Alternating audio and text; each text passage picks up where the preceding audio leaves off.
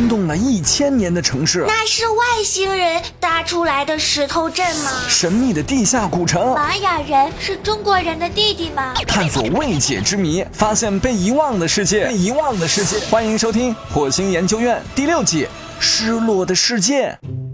小朋友们，你们好，我是你们的棒棒老师。今天棒棒老师要给小朋友们讲的故事是关于驰骋草原的奴隶帝国。在我国的内蒙古自治区北部，古代在那儿曾经生活着一个建立了强大的奴隶制国家的民族，他们驰骋于广袤的大草原上，创造了辉煌的历史。不过，大约在七百年之后，这个强大的国家、强大的民族也在历史的舞台上消失了。他们遇到了什么事情？又是谁把他们的领土抢走了呢？下面我们就一起去看一下吧。内蒙古大草原最初是由匈奴占据的。在当时，匈奴就把政治和经济中心建立在了今天的内蒙古自治区河套及大青山一带，后来慢慢的移居到了漠北。匈奴是生活在欧亚大陆的游牧民族，在中国的历史上还曾经存在过戎族和狄族。这两个民族也同样属于游牧民族。通过史料中对匈奴的记载，我们还发现了一个小秘密：原来早在公元前七八世纪，匈奴国就已经在中国北方的很多地方发展起来了，并且还建立了部落联盟。你看，匈奴还真的是很厉害吧？棒棒老师，可是是谁创立了匈奴国呢？为了去寻找这个匈奴国的创始人，我们就要回到公元前三世纪去看看啦。在那个时候，匈奴人已经会使用铁器了。坚硬的铁器可是当时军事实力的象征啊。匈奴国有了强大武器之后。就不那么温顺了，他们经常向秦、赵、燕发起攻击，让他们看看自己有多厉害。而这个国家的创建者就是《史记》中提到的头曼，他将匈奴发展成一个具有强大军事实力和政治势力的国家。但是，当时的中原正被秦王朝所统治。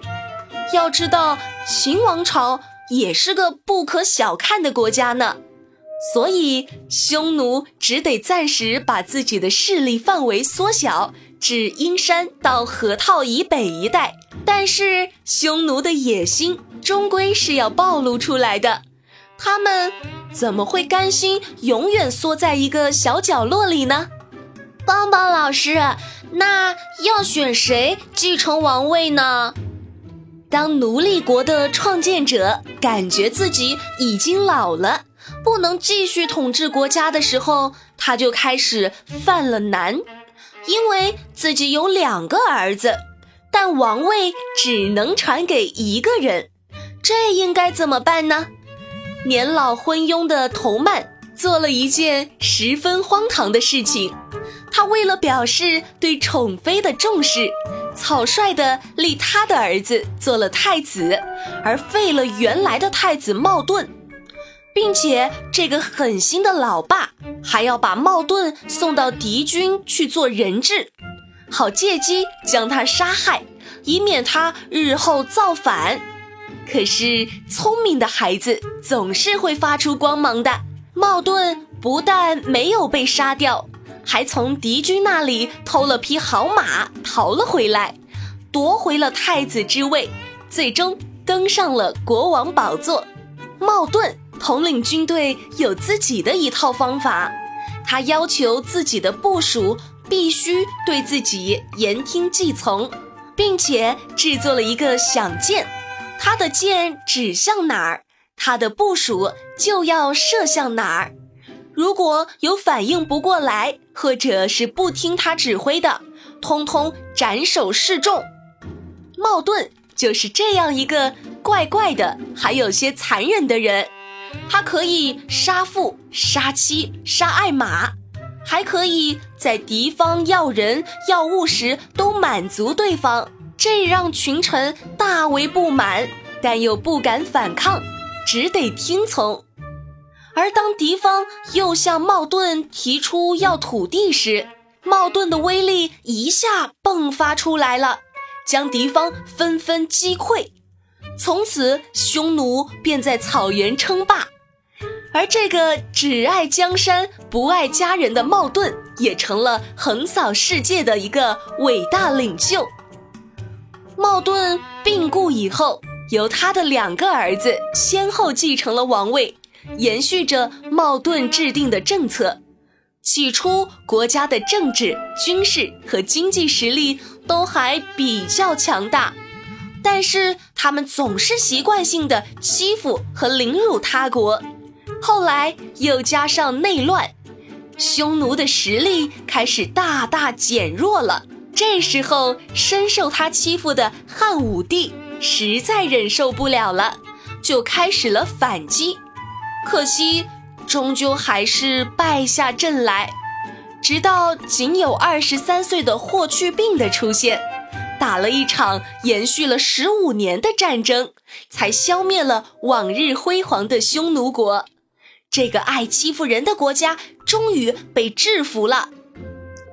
棒棒老师，那匈奴人最后去了哪里呢？匈奴人被打败以后。整个民族便开始了大迁徙，他们分裂成两部，其中四万多人南下，被称为南匈奴，定居在河套地区；依然留守漠北的为北匈奴。此后，南匈奴与汉人过着杂居的生活，因为受到汉人的社会文化和政治的影响。他们的生活发生了巨大的变化，但是在一个活跃分子加入他们的生活后，这个南匈奴便和这个活跃的坏分子组合了一个造反的团队。他们还企图起兵，最终被北魏一举歼灭。于是，这个独立的匈奴民族就真的。在中国的历史舞台上消失了。